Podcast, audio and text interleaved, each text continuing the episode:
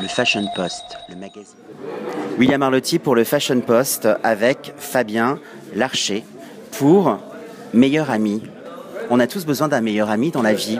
C'était quoi le, point de départ justement de cette signature, de ce label et d'une promesse? Eh ben, C'était un peu ça. C'était effectivement la base euh, des sacs et des écharpes et un sac qui vous suive euh, dans toutes les euh, activités, aussi bien professionnelles que le week-end, que les vacances.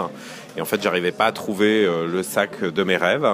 Donc du coup, je me suis lancé. Donc j'ai trouvé un très beau cuir qui est tanné en Italie et un fabricant en France qui à la base travaille pour l'armée parce que je voulais vraiment une main, euh, ce qu'on appelle une main, c'est-à-dire quelque chose de très solide.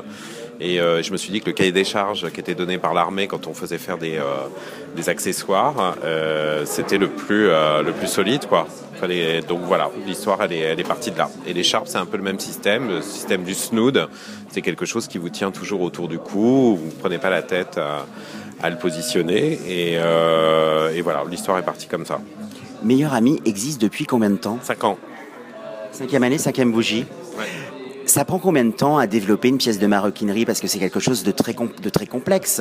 Ça se fait pas à la légère un sac par rapport au volume, par rapport à, à la hanse, par rapport à la lanière. Euh, quand vous travaillez avec des professionnels, ça peut être assez rapide. Hein. C'est-à-dire vous avez une idée assez précise, le volume, les, euh, la manière dont ça se, dont ça se euh, ça se conçoit, ça peut être assez rapide. Moi, j'ai la chance de travailler en France, à 3 heures de Paris, en Picardie, dans un petit atelier. Donc, il suffit d'une euh, d'une bonne journée. J'arrive avec mes dessins et on travaille assez rapidement pour voir euh, les systèmes de couture. voilà. Non, non, ça peut être assez rapide. Après, sa commercialisation pour voir comment réagit les clients, c'est souvent un peu plus long. J'ai des modèles qui ont pris une ou deux saisons avant de s'installer et puis qui tout d'un coup deviennent deviennent les modèles que, que mes clients revendent le mieux. Quoi. Les intemporels. Exactement. Parce que moi, je suis sur une, base de pièces qui sont plutôt intemporelles. Parce que je suis sur un vestiaire masculin et en fait des sacs pour mecs, euh, euh sac à dos, le sac polochon, euh, le cabas, euh, sac pour l'ordinateur. je veux dire, il n'y en a pas non plus énormément. Donc après, c'est c'est de les retravailler, mais, mais voilà, effectivement intemporel.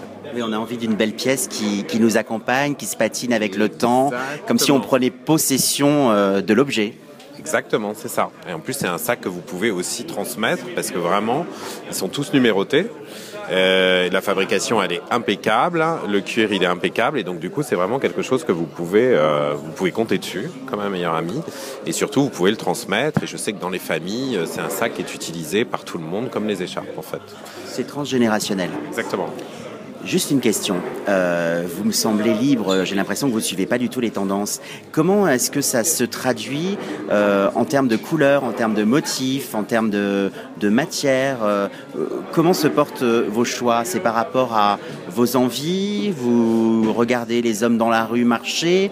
Comment se construit justement un, euh, alors, plus une, une, inspiration. moi, à la base, je suis styliste, hein, donc de toute façon, j'ai eu une formation pour apprendre et comprendre un peu ce que ce qu'était une tendance, la manière dont on pouvait le retranscrire dans des collections. Donc je suis parti quand même avec ce bagage-là. Après j'ai 20 ans de mode, donc effectivement j'ai travaillé pour pas mal d'entreprises, etc. Et tout. Donc du coup j'ai quand même un regard euh, assez professionnel sur, euh, sur cette histoire de mode et de tendance. En revanche, euh, c'est vrai que je l'applique, euh, je l'applique quand même dans mes collections. Bon après, c'est moi, c'est des désirs à moi aussi. Euh, ce dont j'ai envie. Et puis après, il y a des choses comme ça qui se font assez naturellement qu'on peut jamais vraiment expliquer quand on a ce truc-là. C'est-à-dire qu'effectivement, vous sentez le marine, vous sentez le bordeaux, vous sentez le safran, vous sentez un certain nombre de couleurs parce que oui, on parle souvent de la rue, mais euh, il y a un peu de la rue, il y a un peu, euh, il y a un peu effectivement aussi dans les collections de vêtements, dans l'ameublement, dans la manière dont les gens appréhendent voilà les couleurs et les envies suivant, euh, euh, oui, ce qu'on appelle plus généralement des tendances. C'est-à-dire pourquoi à un moment donné le Bordeaux, le bleu canard, euh, on en a envie alors que c'était pas quelque chose qui était très présent dans les collections. Donc ça, c'est vraiment un truc qui est très personnel. Et, après, le, sac à main, c'est aussi une extension de soi. C'est un peu la maison qu'on transporte. Oui, alors le sac à main, on dit pas le sac à main chez les hommes parce que ça leur fait peur. moi, l'idée, c'était effectivement de pouvoir transporter pas mal de choses. L'extension de soi, c'est assez marrant parce que sans euh, en faire un, un, comment dire un exposé euh, historique.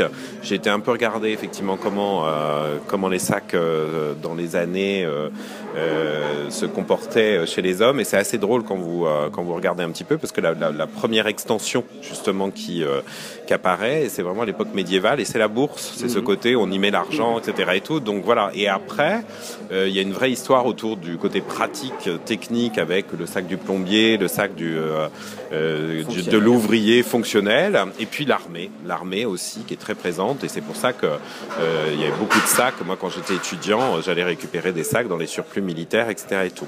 Donc le sac pour l'homme, c'est vraiment une extension de son style. On parle pas de mode, hein, c'est vraiment l'allure, le style. Et après, moi, j'ai voulu vraiment faire une marque justement où vous aviez un sac de très bonne facture avec du très joli cuir. Il n'y a pas de branding à l'extérieur. C'est pas un sac pour se la raconter. C'est vraiment un sac pour venir euh, compléter son look et son allure, son style en général. Et c'est pour ça que ça fonctionne plutôt pas trop mal, parce que j'ai aussi bien une clientèle masculine de primo-accédants, c'est-à-dire que euh, qui lâchent leur vieux sac Ispac euh, qu'ils portent depuis 16 ans euh, euh, pour, pour mes sacs, ou aussi bien une clientèle plus mode euh, qui va avoir envie de quelque chose de, de très beau, très belle facture, sans pour, au, voilà, et au contraire ne pas avoir envie de, de, euh, de vendre une marque euh, plus qu'une autre, etc. Et tout, puisqu'il n'y a, a, pas de marque, donc ça reste assez. Euh, assez dans l'introspection voilà, et dans le plaisir pour le, soi. Euh, oui, et puis c'est un peu aussi. Euh, euh, là, il y a pas mal d'articles qui sortent en ce moment sur cette tendance un peu norme corps, c'est-à-dire qu'effectivement, c'est vraiment pas de marque, le, le, la forme la plus simple qui soit, et en même temps qui donne ce style, voilà, décontracté, qui vient compléter ce que l'allure euh, que vous avez. Quoi. On va rester sur cette jolie conclusion et puis cette belle vision. Merci beaucoup. Avec plaisir. Merci. Le Fashion Post, le magazine